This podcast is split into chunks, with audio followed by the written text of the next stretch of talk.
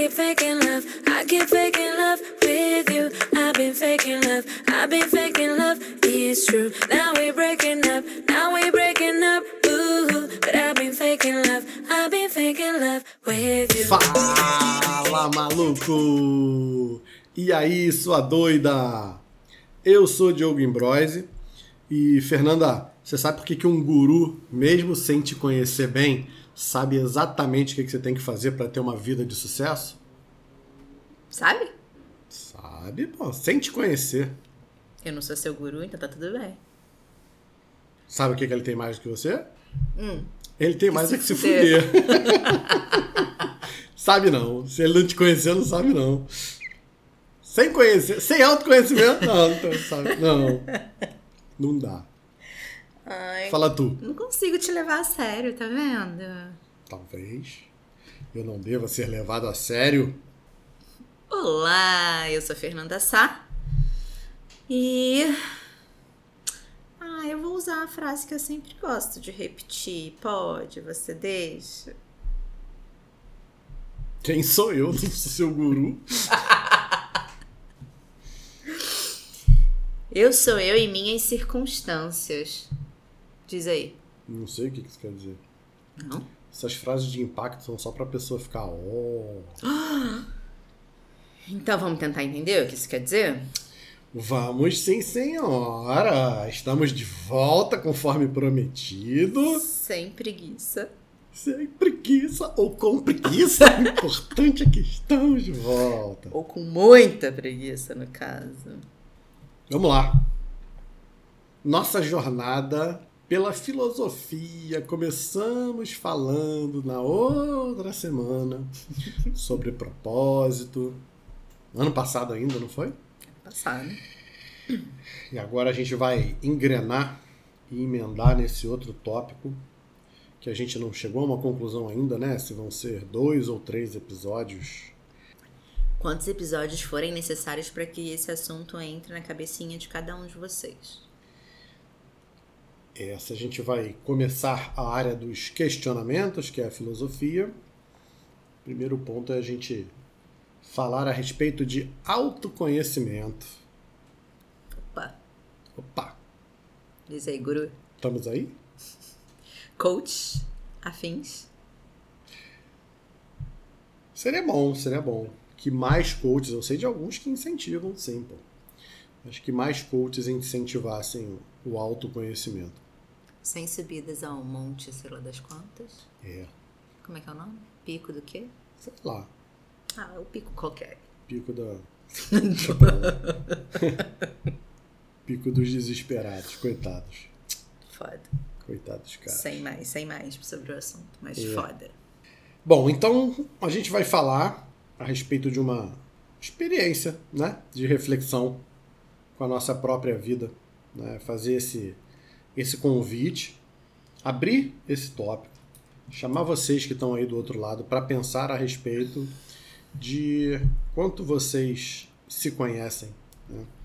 quanto vocês Se é que se conhecem alguma coisa. Uhum. Você se conhece? Eu me conheço, Fernanda.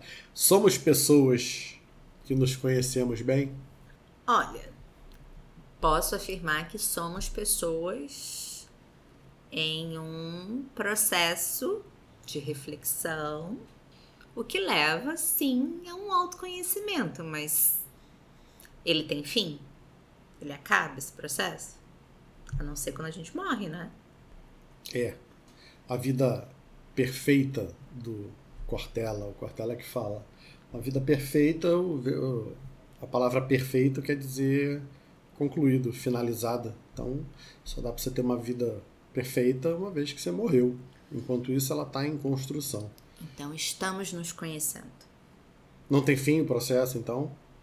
Bom, quando eu fechar os olhinhos pra sempre, ou sei lá, o que quer que vocês acreditem, é, até lá, Até lá define-se se você se conheceu ou não, porque depois também não dá mais, né? Acabou. O resto fica pra história. é.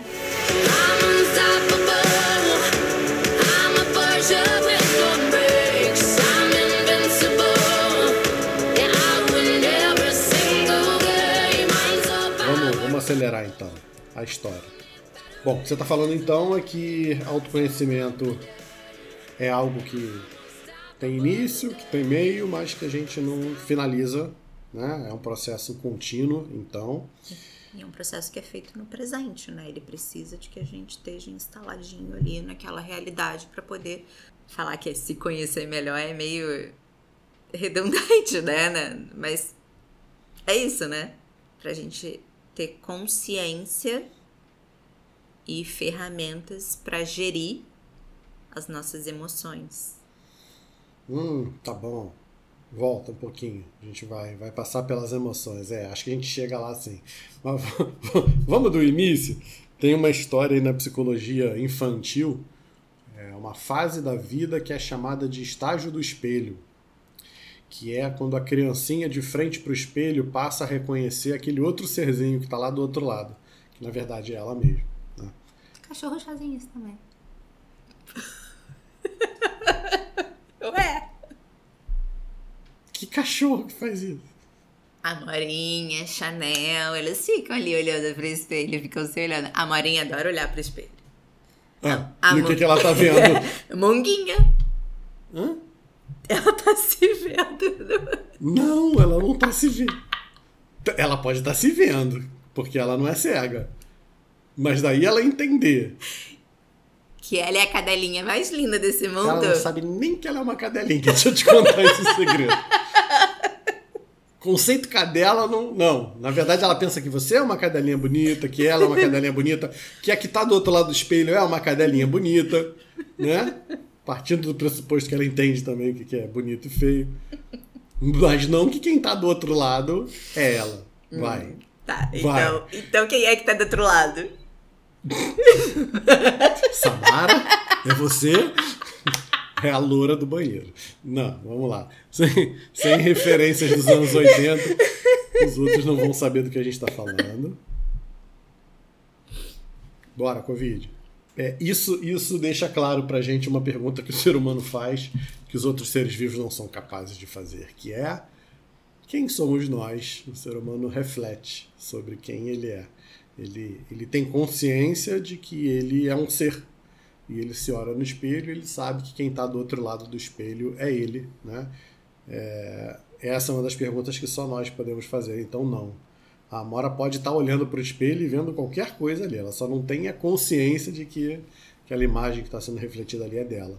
Você pode ter certeza que aquela sobrancelha feia dela, que ela não vai olhar, mexer a patinha assim para dar uma, uma ajeitada, porque ela não sabe que a patinha, né? Do lado de lá vai ajeitar aquela, aquele serzinho que tá do lado de lá também. Então tá, né? Se você tá dizendo, Tá bom. Acredita em mim. Acredita em mim. acredito.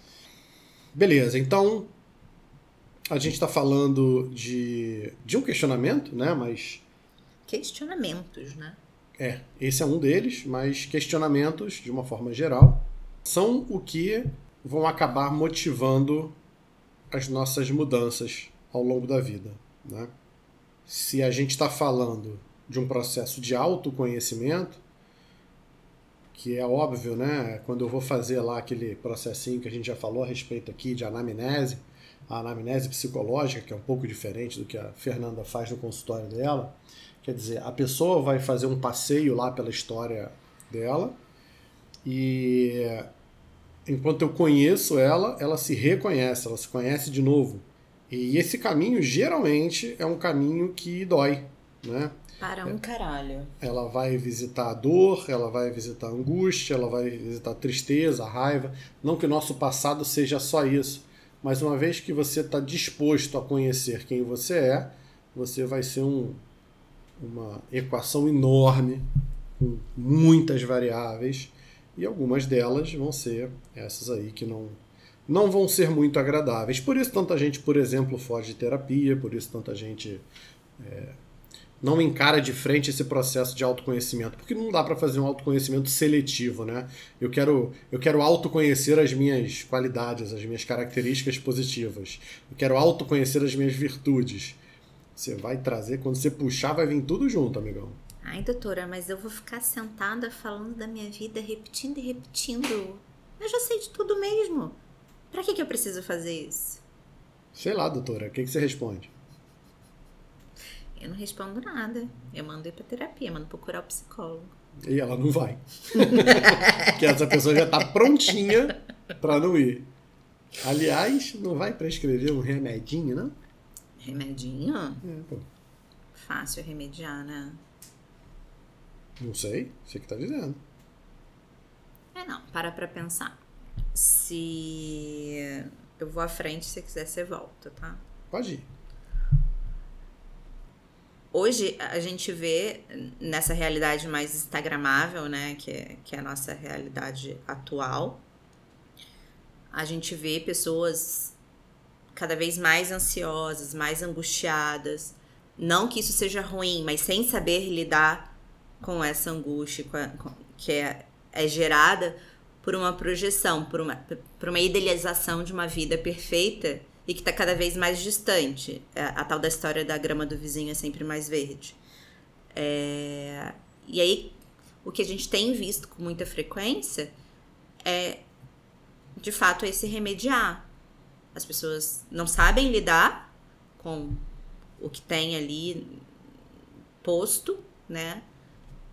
Elas não querem aprender a lidar, por isso a terapia é tão difícil, esse processo que é sim doloroso e que leva tempo e que requer comprometimento.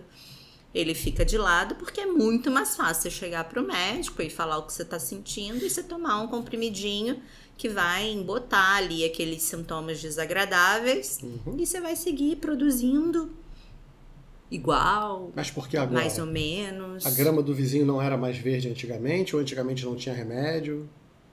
Por que, que isso hoje tá desse jeito que você falou? Você acha que as pessoas preocupavam com isso no passado? Ou elas olhavam mais para elas? Acho que a grama do vizinho sempre foi mais verde. Hum. E agora tá mais posto à frente? É mais visível? É mais amplo? Não sei, me diz. Não sei. Eu acho que a idealização tá projetada mais longe. Hum. Tá. Antigamente você tinha que estudar numa boa escola, fazer uma boa faculdade, entrar numa boa empresa, trabalhar 35 anos, se aposentar e viver na casinha de veraneio lá que você comprou. Uhum. Agora não, né? Hoje em dia não dá mais. Tudo tem que ser bem perfeito, assim. Hoje em dia não basta você ser bom, você tem que ser o melhor. Você tem que se destacar na tua escola, você tem que passar nos primeiros lugares no Enem, você tem que eh, se formar com CR alto, eh, a, a tua teu trabalho de conclusão de curso lá, tua monografia tem que ter uma nota excelente, você tem que ser outstanding lá no trabalho, sua namorada, seu namorado tem que ser fodas, você tem que fazer as viagens para os lugares mais legais, você tem que comprar um carro espetacular, você tem que morar num lugar bacana, você tem que ter os melhores amigos, você tem que comer em bons lugares, você tem... É tudo, Tudo demais. demais. Tudo muito, muito, Sim. muito, né? Então, é, isso sim gera uma angústia, né? E aí tem a tal da ilusão da maioria, né? Porque eu tô fechado no meu consultório, saindo do terceiro para o quarto atendimento do dia, são 11 horas da manhã ainda.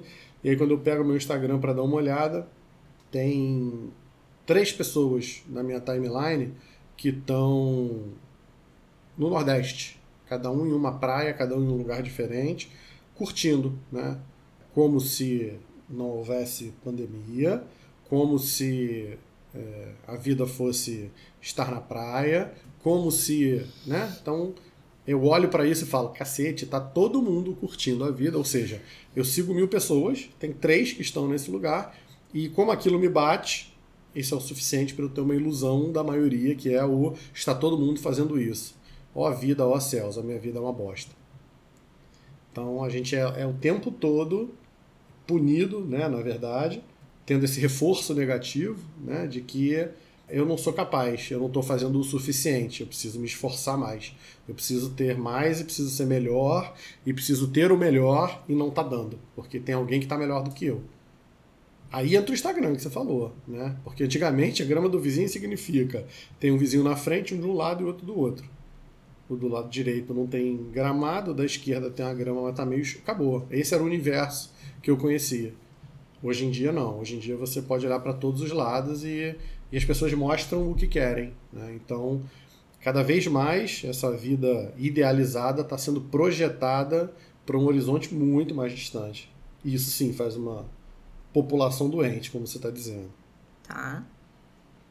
Então o que a gente está querendo dizer com relação do processo de se conhecer mais ou de usar remédio é que a gente precisa refletir a respeito de como a gente está vivendo e em que circunstâncias a gente vive, né? Uhum. Para sua realidade é muito mais do que para mim, assim, porque é isso. As pessoas me procuram muito mais com a vontade do remédio do que qualquer outra coisa. Uhum. Meus pacientes todos sabem que na prescrição a primeira coisa que vem vai ser sempre a terapia. Mas, se 30% chega no psicólogo, talvez seja muito. Talvez eu esteja supervalorizando os meus encaminhamentos. Infelizmente, né? Não que isso seja uma coisa boa. É ruim que seja assim. Mas na sua visão, quanto que você vê as pessoas de fato comprometidas em se conhecer melhor? Fernanda, hoje eu não tenho espaço, eu não sei se um dia eu tive, mas hoje com certeza eu não tenho espaço dentro do consultório para uma opção de não fazer um. Entende? Ou ela está dentro ou ela está fora. Uhum. A pessoa. É, eu tenho algumas pessoas aí que estão me escutando, que eu tenho certeza, que interromperam o processo e voltaram. Uhum. Interromperam porque não estavam suportando a pressão e que voltaram daqui a pouco, porque não tem opção de ficar batendo papo. Ali dentro elas vão ser convocadas a fazer isso. É, é, elas estão fazendo isso num ambiente seguro, elas estão fazendo isso com uma pessoa que está ali habilitada né, para ajudar esse processo, para fazer essa, é, essa jornada aí junto com elas, de mão dada, suportando se levar tombo. Então não tem, né? Na verdade, é, quem é que tá? 100% das que seguem. Algumas abandonam pelo caminho mesmo. Algumas de verdade, quando começam a tocar em certos pontos e veem que estão sendo é, chamadas, né, convocadas a confrontar isso, porque como eu já disse em outro episódio, eu deixo isso muito claro. Terapia é um compromisso do paciente com ele mesmo. Eu só estou ali para fazer valer que esse encontro vai acontecer. E aí essas pequenas provocações, essas pequenas colocações vão levar o paciente por esse caminho obrigatoriamente. Então não tem a opção de não passar por autoconhecimento. Eu não tenho como trabalhar nenhum processo de mudança se a pessoa não sabe de onde ela está vindo e para onde ela quer ir. Pois é, mas o que eu vejo é que elas têm muito mais medo da mudança do que de não mudar, de permanecer no mesmo lugar. Eu nunca escutei dentro do consultório alguém falar assim: pô, Diogo, eu morro de medo de não mudar. Pois é. que deveria ser. Né? Imagina, você encontra uma pessoa que você não vê há 10 anos na rua e ela fala assim: Fernanda, olha, que coisa, você não mudou nada. Cara, que, que merda! merda, que cara. merda! 10 anos se passaram e você é aquela mesma Fernanda lá, que tinha 17 anos. Que- Não é isso? 27, 78? Não. É. Cara, as pessoas têm medo de mudar como se o ruim não fosse o contrário. Então, você, por você, você estaria de fralda, mamando no peitinho da mamãe até hoje. Você estaria andando de triciclo, você estaria mergulhando na piscina de boinha. Você- onde, é que você teria, onde é que você teria parado? Porque de lá para cá você só mudou e eu acho que foi bom o processo, sabe? Por que, que você acha que em algum momento esse processo está finalizado, né? Sim. Tá bom, agora eu já aprendi o que eu, o que eu tinha, agora eu já tô num bom lugar, agora Agora é só administrar. Agora é só administrar, agora eu não preciso mais mudar. A mudança me dá um medo. Mas te disse que a mudança vai ser para pior. Da onde que a gente tira essa ideia de que eu preciso é, é, me afincar aqui com, com unhas e dentes onde eu tô, porque mudança significa. A gente tira de onde a gente não quer ter trabalho, a gente não quer comprometer, a gente não quer gastar tempo, a gente não quer sentir dor, né? Porque viver é isso, é errar, é acertar. Então vai lá, engatinha pro resto da vida, pô. Mas quantos adolescentes de 30, 40 anos você tem dentro do consultório? Porque é isso. Batem e saem. Sim. Mas qu- quantos entram, pelo menos? Uhum. Não que você tenha eles. Não, batem e saem não, cá entre nós, alguns deles realmente saem da aba da saia da mamãe, é, se separam lá daquele carinha que tá colocando elas no lugar de. né? Tem, tem tudo. Tem para todo gosto. É, então, a gente voltando, né? Aproveitando o gancho aí, voltar na ideia do propósito que a gente falou no outro episódio também. Não um propósito romantizado, aquela coisa de que, ó, oh, eu vou deixar um legado. Não. A ideia é só trazer a gente mais para perto do real, desconectar com esse ideal que está a, a, quilômetros de distância hoje Essa em dia. Idealizada como perfeito, né? Você tem uma dica boa, dá a dica, vai. Como é que a gente faz para traçar uma traçar metas mais realistas, para a gente trabalhar com um propósito que seja um, um propósito é, realizável e não só um idealizado? A gente pode pensar. Diz para mim, qual a sua idade hoje? Hoje eu tenho 41 anos. Mente não, porra, fala a verdade. Completos. Meus cabelos brancos não me deixam mentir. Nem minha dor na coluna. Nem minha dificuldade de emagrecer. Oh, gente, Olha falam, como é que eu me conheço. Vocês viu? acham que é só mulher que esconde a idade? Ó, ó, a gente descobrindo aí. Viu? Viu como é que eu me conheço bem? Brincadeiras à parte. Beleza. 41. Com quantos anos você acha que você vai morrer? Com, é, quantos anos mais você gostaria de viver? Devo morrer com uns 45. Ah, porra. Ué, tu não sabe? tu agora joga cartas, usa o tarô e coisa de não sei o que. De... Suponhamos que você vai morrer aos 45 anos. Meu Deus. Uau. Ouvindo o outro falando, não parece nem brincadeira. Ah. Se você pegar esses 45 e subtrair 41, quanto sobra? Aulas de matemática com a tia Fernanda. Pode contar no dedo? 42, Pode. 43, 44, 44 anos! E o que você quer fazer nesses 4 anos? Dá tempo de fazer muita coisa, não, dá? Me diz você. Dá, pô. Se você parar para pensar que hoje você tem mais 4 anos de vida, o quanto que você quer de fato se aproximar daquilo que você pensa ser o ideal para quando você estiver lá no seu leito de morte, você fazer aquela pergunta que a gente fez no episódio anterior, né? Que eu brinquei com você se você tinha vivido o, o 2021 que você gostaria de ter vivido. E quando você se perguntar, você viveu a vida que você gostaria de ter vivido? E aí?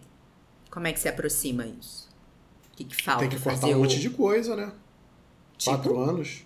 Quatro anos? Quatro anos, as metas vão mudar as coisas vão mudar agressivamente, assim. Você só tem mais quatro anos para porque acho que intuitivamente todo mundo entra, né? Todo mundo é muita gente, mas acho que a grande maioria entra num esquema de que eu vou produzir muito mais por muito tempo e aí depois em algum momento a gente faz uma inflexão dessa curva, né? Eu passo a usufruir mais do que eu produzo e tal.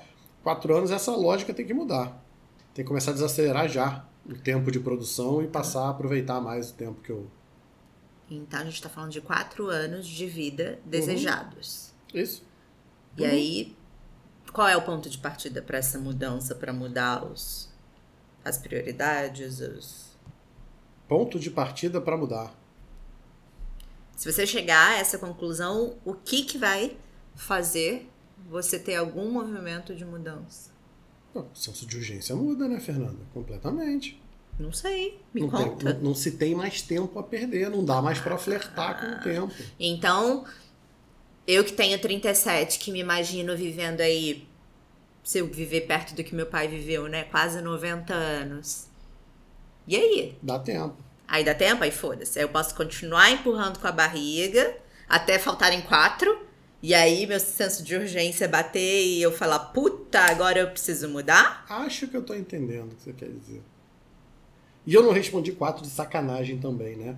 É, as reflexões, os livros né, é, que a gente vê a respeito de, de pacientes né, terminais, já citou dois deles aí recentemente, é, essas pessoas compartilham sempre uma ideia de que as prioridades mudam, né? O senso de urgência faz a gente olhar para a vida de uma forma diferente e na verdade a gente vive a vida como se a gente faz, faz esse esforço de ficar num lugar seguro, né? de um lugar estável, de um lugar que não tenha mudanças, e aí a gente acredita que é quase impossível de eu morrer agora. Porque afinal de contas, tinha 30, morreu tão jovem, tinha 40, morreu jovem, tinha 50, ele ainda era novo, tinha 60, foi o mais novo da família. Tinha 70, ainda tinha vida pela. Né? Então a gente gosta de, de empurrar esse evento lá para longe para a gente poder ganhar um tempo para não fazer nada, é isso? O que me vem mais à cabeça é o fato da gente, né, não é não fazer nada, mas é a gente estar tá sempre muito mais ligado em ter do que em ser. Uhum. Então a gente tem muito mais disposição para ter algo, para ter algo mais, seja a viagem, o relacionamento perfeito, o trabalho perfeito, enfim, a conta bancária gorda, do que ser. O que eu vejo são as pessoas se perdendo no caminho. Elas, elas querem aquele destino, né? A tal da felicidade. Uhum, é né? verdade. É verdade. Uh, que a gente também já trouxe aqui. Ah, eu quero ser feliz. Mas o que, que eu estou disposta a fazer para experienciar essa felicidade ao longo do caminho? Né? Que isso não seja o fim. O, me, é, o meu destino final. Uhum. Eu acho que entra um pouco nisso, esse processo de, de, de autoconhecimento, não? Faz sentido que a caminhada seja algo que, que, que te dê né, essa sensação de estar tá vivendo uma boa vida.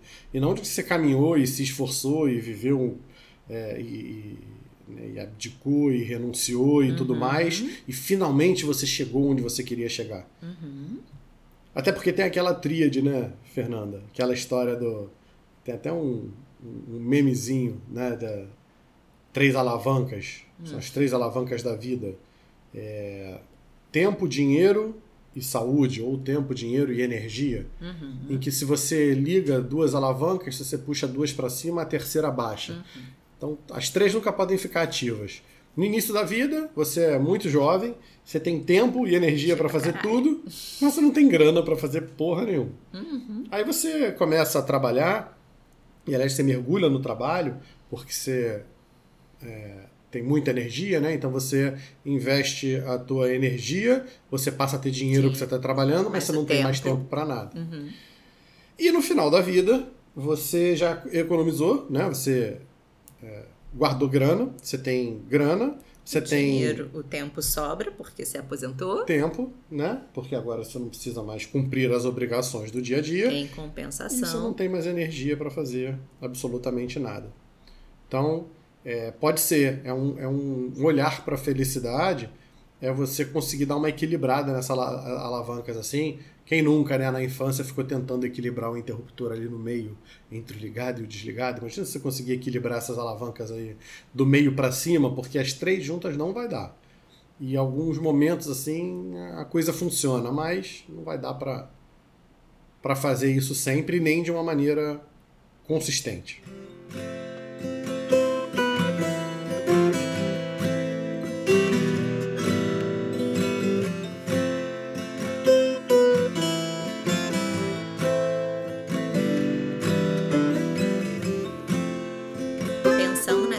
Alavancas, acho que aí a gente consegue fazer link com o que eu falei lá na frente, da gestão das emoções, que você disse que ia falar mais sobre isso.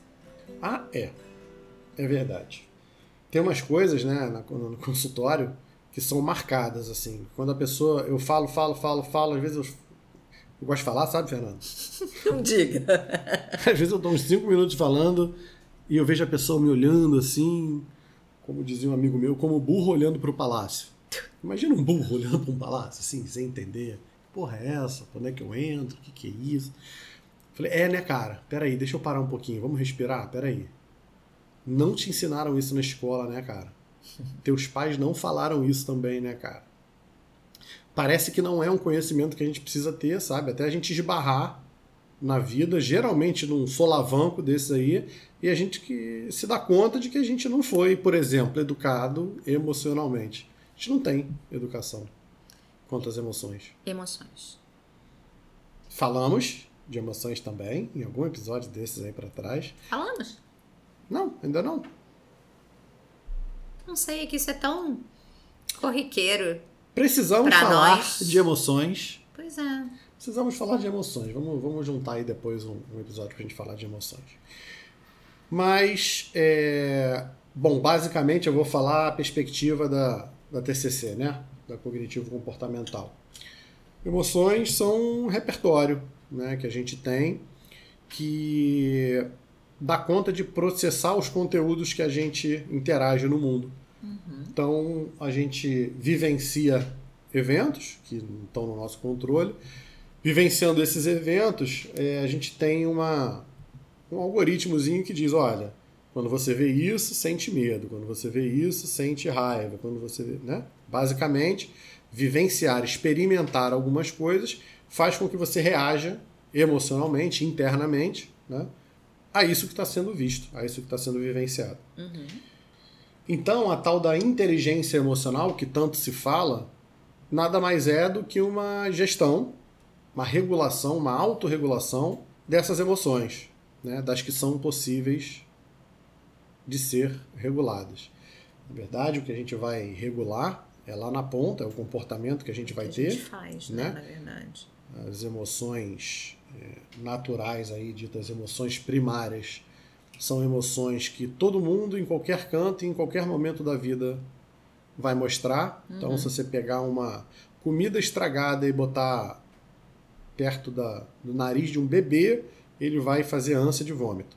Então, ele, o nojo ou a repulsa é uma emoção desse tipo e é involuntária a tua resposta a isso. Você não uhum. consegue programar uma resposta.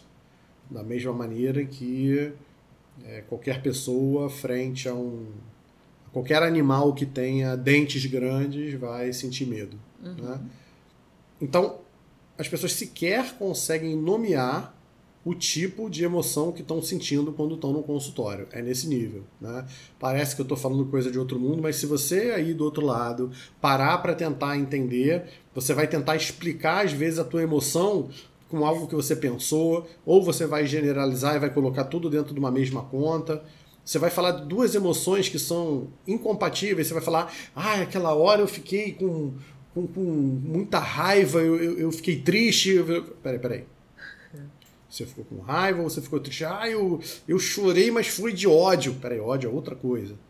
É, raiva é uma coisa, ódio é outra, gana é outra. Elas são parentezinhas ali, mas o que é uma e o que é outra, né? Então, mais um, um bônus aí que o pessoal leva em terapia é aprender, né? Nesse processo de autoconhecimento, autoconhecimento não é só eu olhar para minha história e saber botar os pingos nos is, só porque você passou por um evento na tua infância que você não tinha repertório para poder descrever aquilo e agora quando é... não, não, não é só isso, também é sobre o que você sente e não sabe nomear. Uhum. E, e, e, por que que, que você, faz? faz? Perfeito. E aí você vai fazer alguma coisa em função disso que você está sentindo Sim. e você não entende qual é a origem dessa emoção e de que maneira que você consegue manejar o que você faz dessa emoção depois. Né? Você entender, por exemplo, vou dar uma, um, um dropzinho aqui, um, uma palhinha, vai. Se você entender que raiva necessariamente surge de uma frustração, ou seja, eu fiz uma projeção, é, essa projeção que eu fiz não foi atingida e eu me frustrei. Quando eu fico frustrado, a primeira coisa que eu sinto é raiva. Uhum. Então, sabendo disso, é básico você entender que quando é, alguma coisa sai do teu controle do que você esperava e você fica com raiva, na verdade, é, cabe ali uma reflexão de por que, que você está fazendo. Ah, eu fiquei com muita raiva do meu pai, eu já escutei isso. Uma raiva do meu pai quando ele falou aquilo. Hum. O pai que você conta para mim há um ano que é assim, assim, assado por que, que você ainda tinha expectativa de que ele fizesse outra coisa? Aí a ficha da pessoa cai imediatamente, né? Porque ela fala assim: esse conteúdo que ele falou não era para me gerar tanta raiva. É, não era mesmo, porque não é sobre o conteúdo. É sobre a expectativa que você alimenta aí dentro cria. de que ele vai mudar. Uhum. E ele não vai mudar. A gente está aqui para te ajudar a lidar com esse cara. Ele não vai para terapia, ele vai ser isso. Por que, que você continua projetando que ele vai agir de forma diferente? Sim.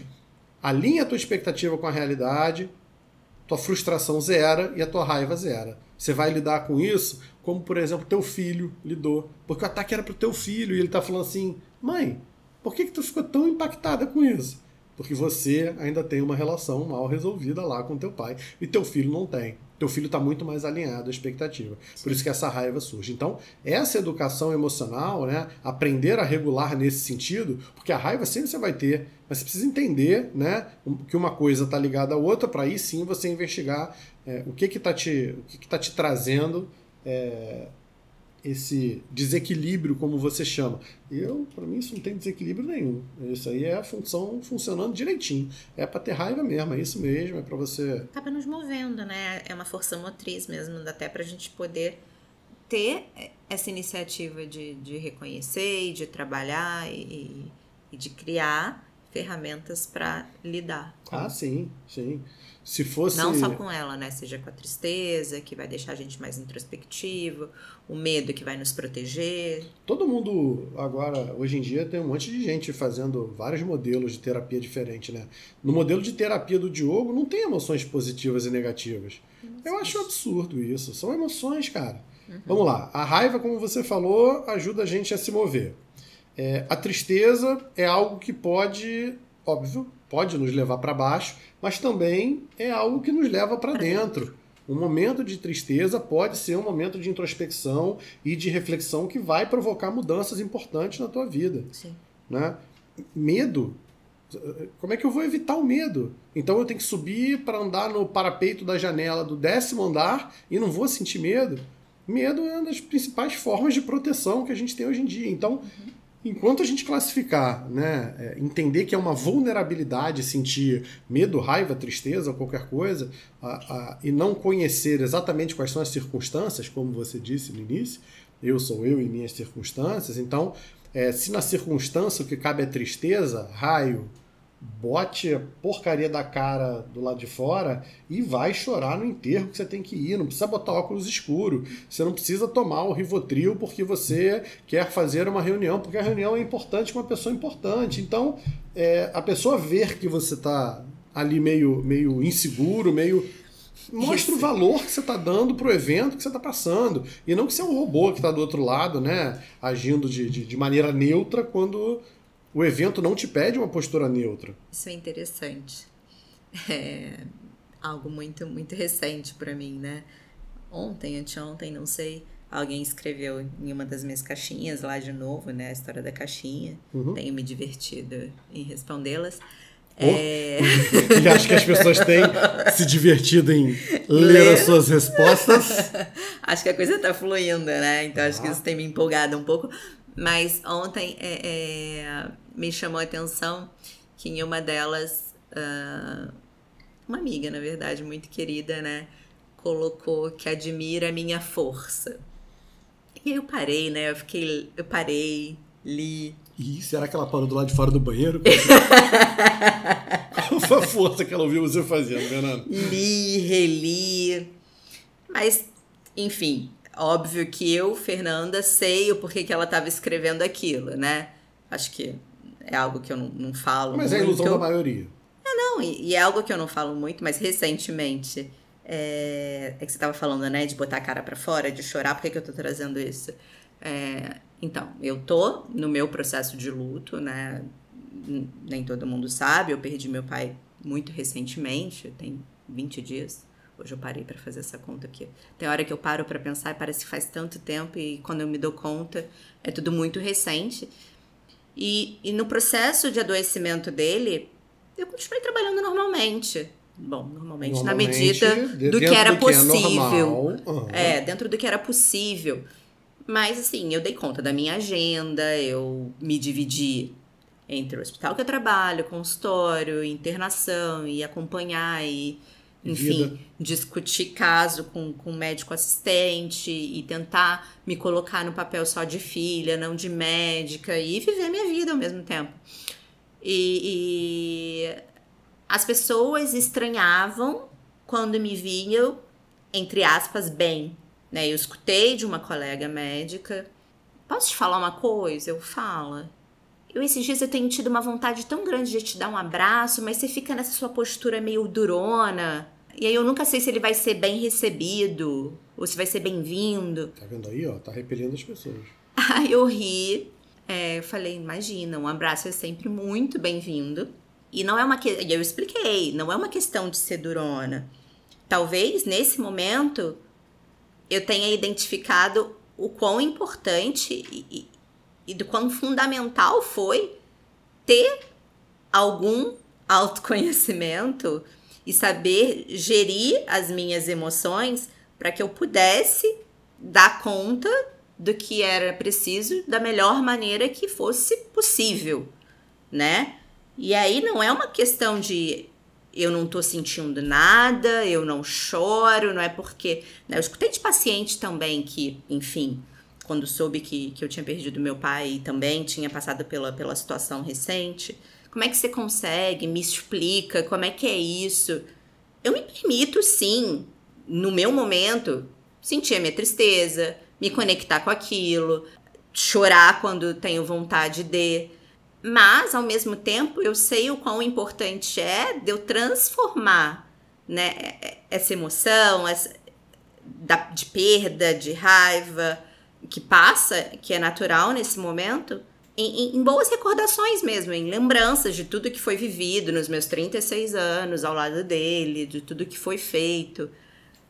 É, Mas não as é, pessoas. Não é mascarar, né? Não, não. É, não é pegar esse momento para fazer dele pessoas... um momento bonito de lembranças. Mas é e as pessoas acham que porque ou você não tá choramingando em tudo quanto é canto, ou se vitimizando pela situação, que é porque você não sente, porque você é forte pra caralho.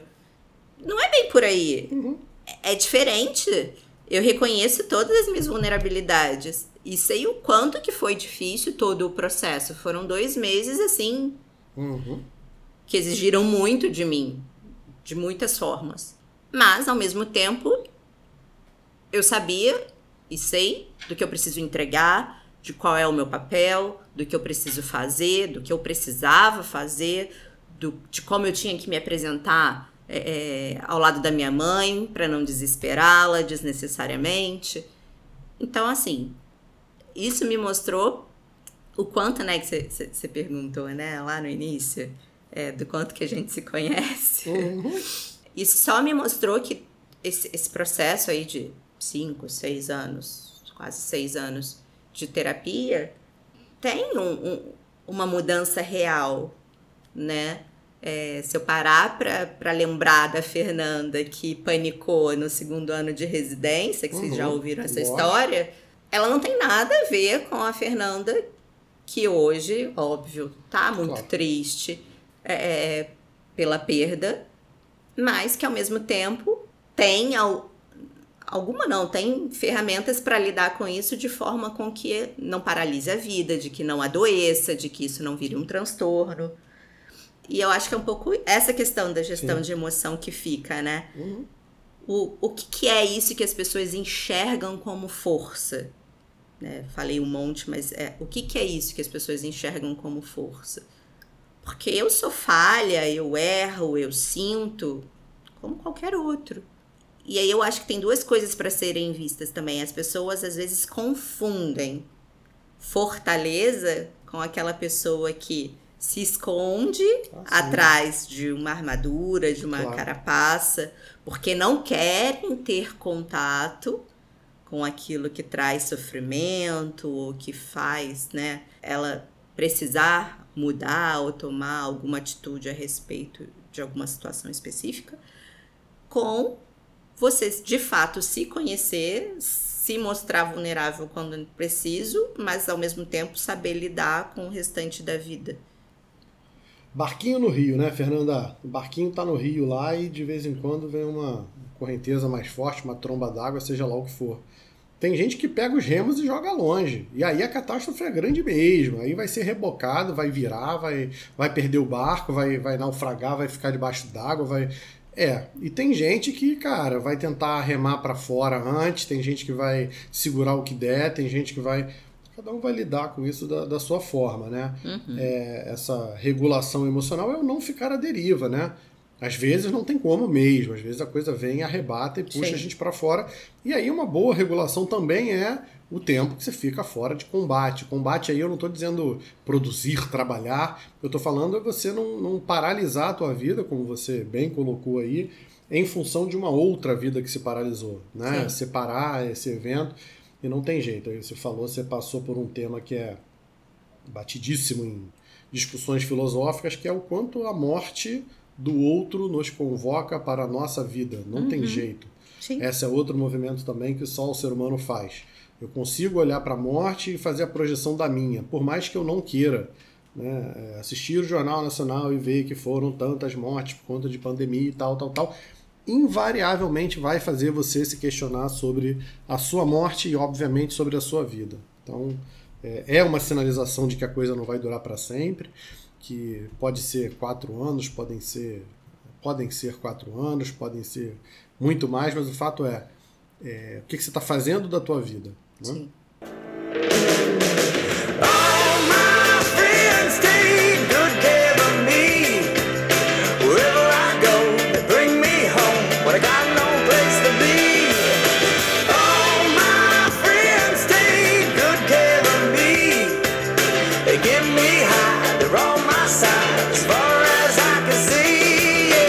Pode falar também, vamos puxar para a primeira pessoa agora, vamos falar do eu. Então, como é que eu posso melhorar né, o meu processo de autoconhecimento?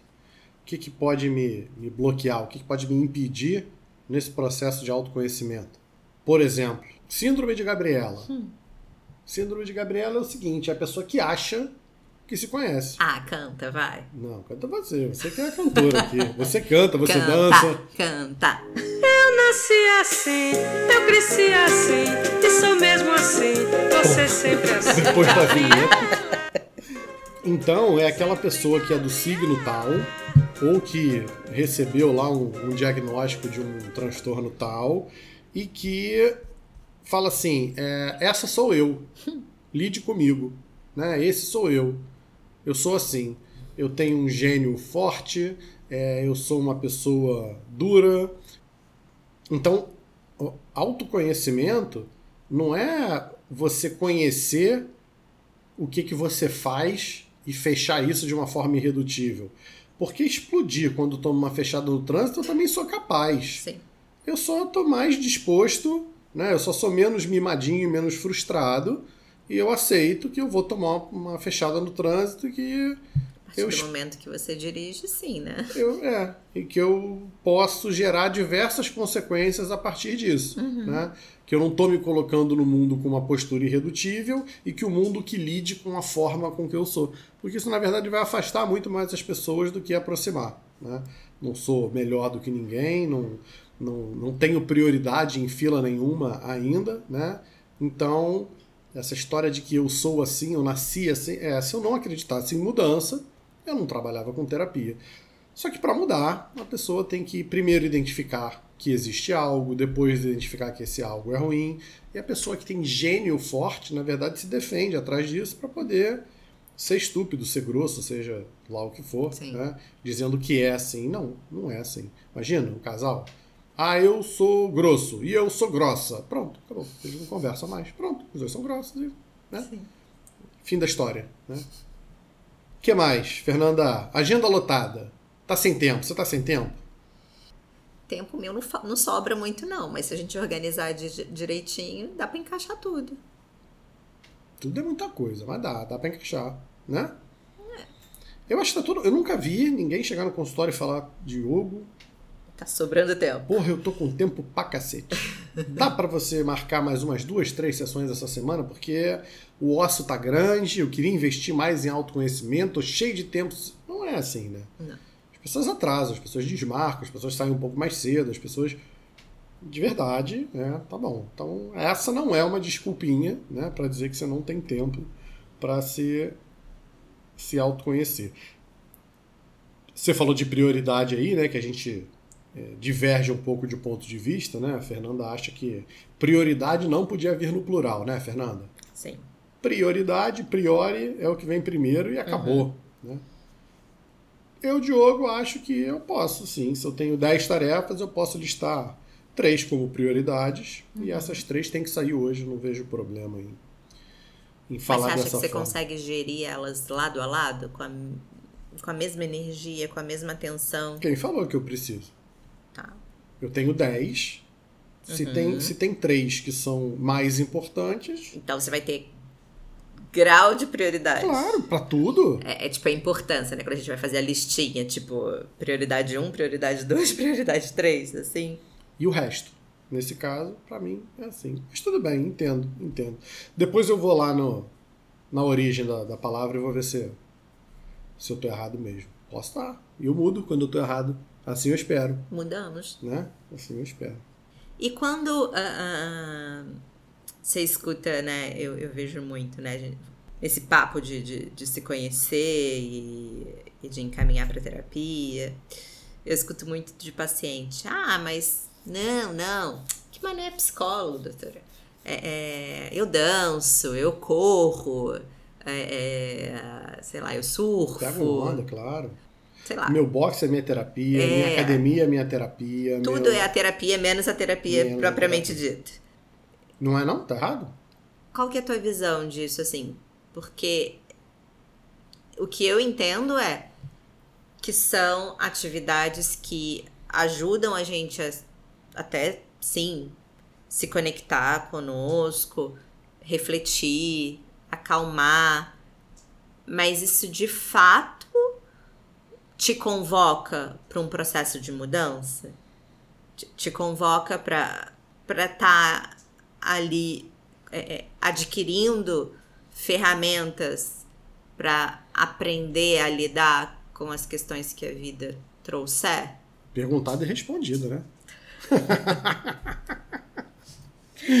é isso, cara. Essa pessoa nunca fez terapia. Ou fez. E é isso. Eu vou falar de novo sobre a convocação, né? Então, o Diogo tá lá para garantir que a pessoa que vai para terapia vai encarar de frente ali as questões que têm sido importantes para ela.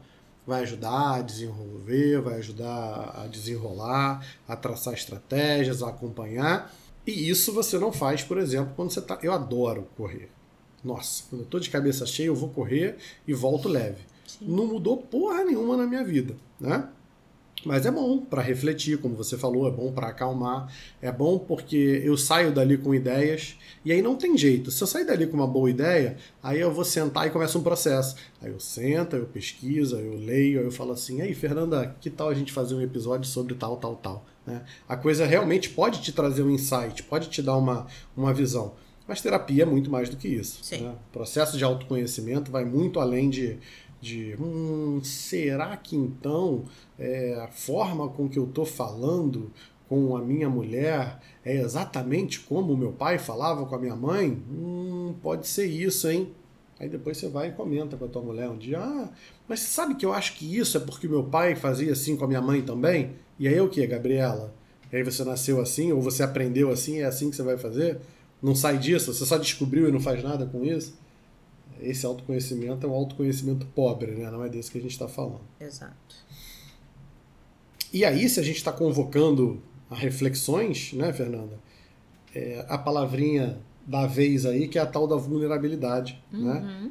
Porque é mais uma coisa que tem uma conotação negativa e que as pessoas não querem falar a respeito. Elas, elas se você for se autoconhecer, você precisa saber quais são suas vulnerabilidades, né? A pessoa que não conhece suas vulner- vulnerabilidades vai com o calcanhar lá do Aquiles, coitadinho, exposto para a guerra. E talvez por isso a imagem que as pessoas tenham de mim seja essa, de força. Porque eu cheguei a um ponto em que eu consigo sim identificar os meus pontos fracos e que tudo bem, né? A, a ideia é saber lidar com eles Uhum. e não ignorá-los ou colocar embaixo ali do tapete, esconder. Eu acho que ter consciência do teu ponto fraco te faz muito mais forte de verdade, é, te, te traz força. Ah, Ah, o quê? te bota em melhores condições de viver, vai. Porra, não faz isso Tá. não, porque senão parece que você é a coach anti. Não. Se você conhecer a tua fragilidade, você vai ficar forte. Isso não. não- A Né, fragilidade tá. vai ser fragilidade mesmo. É Sim. saber o que, que é e, e você não precisa melhorar e resolver isso. É você ir Não. com isso debaixo do braço, sabendo. Lidar. Beleza, tá bom. É lidar conosco, né? Tipo, Vem, não vem com esse negócio de inverter sinal das coisas, não, porque o que é ruim é ruim mesmo e vai continuar ruim. E não tem problema em expor a tua vulnerabilidade para quem caminha contigo, né? Zero. Zero. Mas também é aquilo, né? É pra quem caminha contigo. Eu, eu acho que tem uma linha muito tênue. Óbvio. Eu acho que as pessoas acham que identificar a sua vulnerabilidade e, e se mostrar vulnerável é para todo mundo, para tudo e qualquer Minha coisa e qualquer é um livro pessoa. Aberto, a pessoa Porra na- nenhuma, não tem que ser. Você tem que mostrar a sua vulnerabilidade para aquela pessoa que você acha que faz sentido, ou alguém que vive com você, ou que é, é, te complementa em alguma questão, seja num relacionamento, seja né, amoroso, seja família. É, mas se não é uma pessoa que, que vai te agregar em nada, se não vai é, é, te ajudar a, a, a evoluir, reconhecer e mudar, pra que, que você precisa expor sua vulnerabilidade? É a mesma coisa, eu, né, trazendo isso para algo mais palpável, eu no hospital. Por que, que eu preciso é, atender chorando? Uhum. Pra que eu preciso chamar um paciente e tá com a cara vermelha, inchada? Funciona, funciona porque- pra quê? Pra que nada? Porque você tomou um golpe e isso pode ser o suficiente. Inclusive, se você precisar desse tempo, você se recolha e pode fazer isso em outro lugar. É, não, não tem ganho nenhum em fazer isso, né? Isso, isso dentro dessa condição é permitido, né? Porque, né? Tem um porquê, mas você não vai extrair nada disso. Você não precisa Não do é carinho colo- do paciente. E não é se colocar na posição de vítima, talvez, também, né? Tem isso também. Uhum. Porque eu acho que as pessoas usam também isso de uma maneira de chamar atenção. Eu acho que isso é de- mais inconsciente. é. Acho que ninguém faz isso porque. Deixa eu chorar aqui porque eu vou ganhar um biscoito. Acho que não. Mas acho que inconscientemente. Inconscientemente. sim. Porque você vai ser acolhido, você vai ter atenção.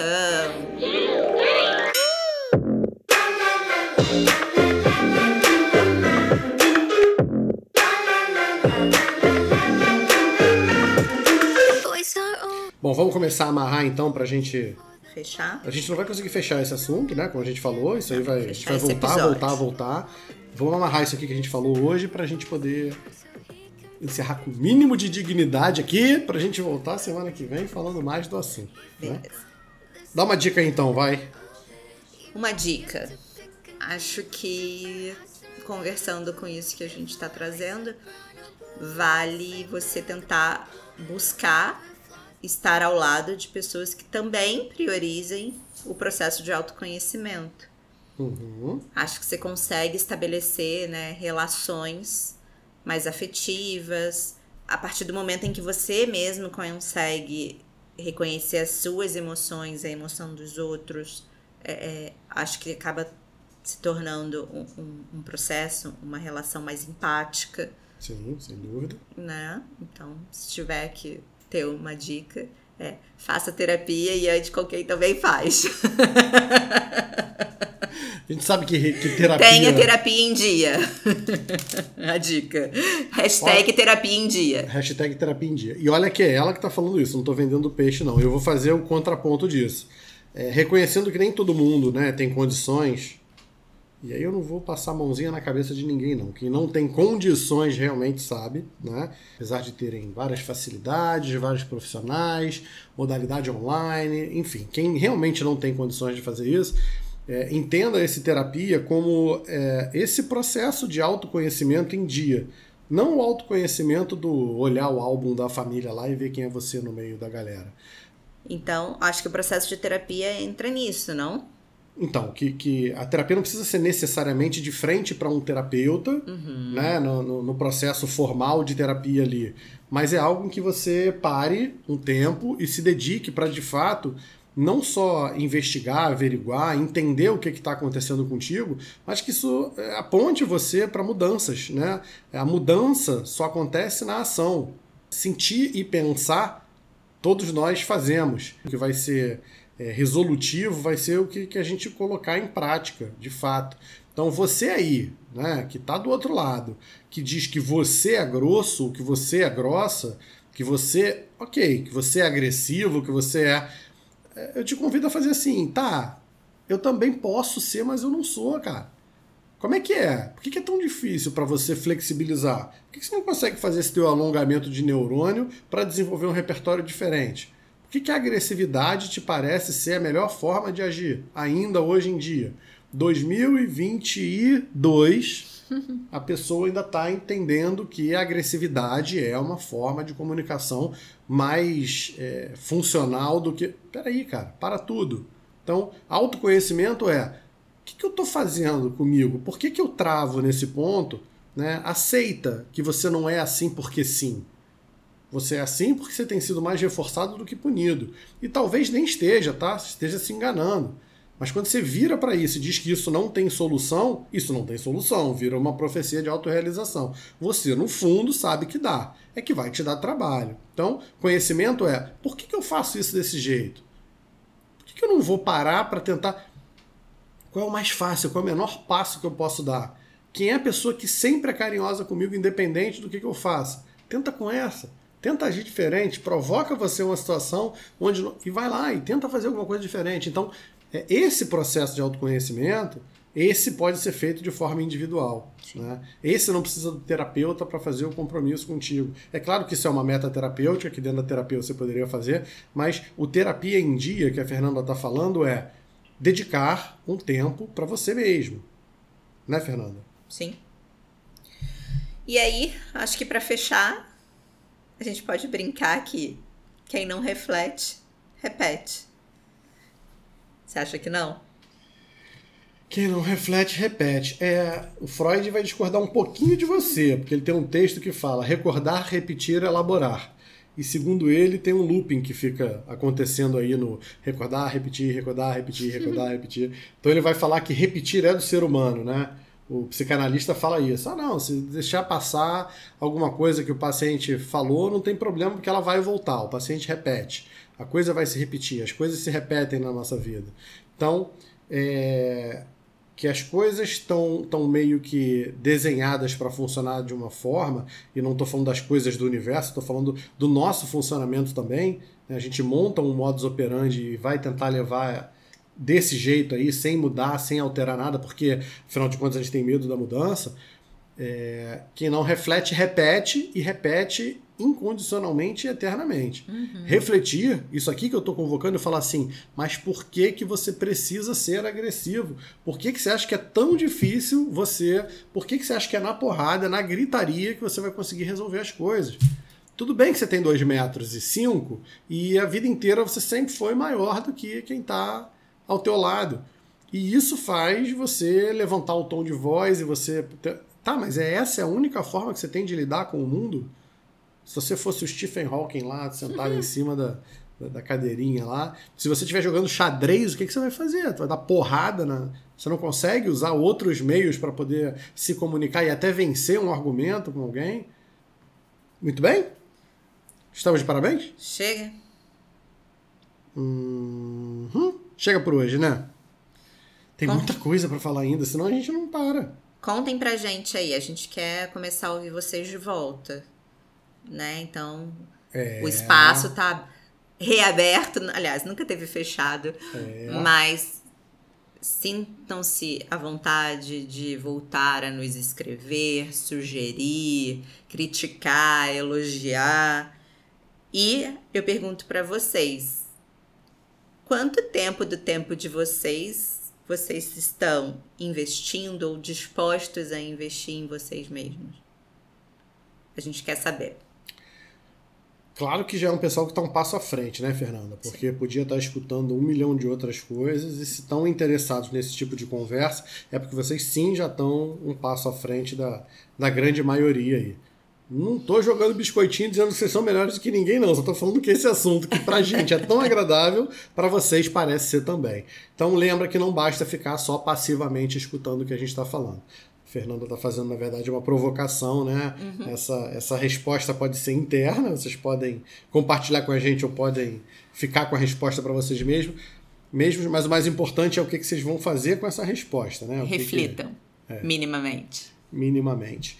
É, pesquei pelo menos um tema, não lembro se dois, mas um pelo menos eu pesquei quando a gente abriu a caixinha semana passada de temas novos para desenvolver. Uhum. A gente não descartou aquilo, realmente tem coisa que vai sair dali. A gente não sabe ainda se vai fazer essa sequência né, desse Conheça-te a ti mesmo, que pelo que a gente falou hoje aqui, mais um com certeza, talvez mais dois episódios sobre esse tema. Sim. A gente só não sabe se a gente volta nesse tema depois ou se a gente vai seguir, fechar essa sequência e depois desenvolver os outros. Se vocês quiserem dar a opinião de vocês também. Se ficou muito pesado, falem. Se ficou leve demais e aguçou curiosidade, vocês querem emendar logo e acabar com esse assunto, falem também. Queremos ler e-mails, queremos ler sugestões na próxima, tá?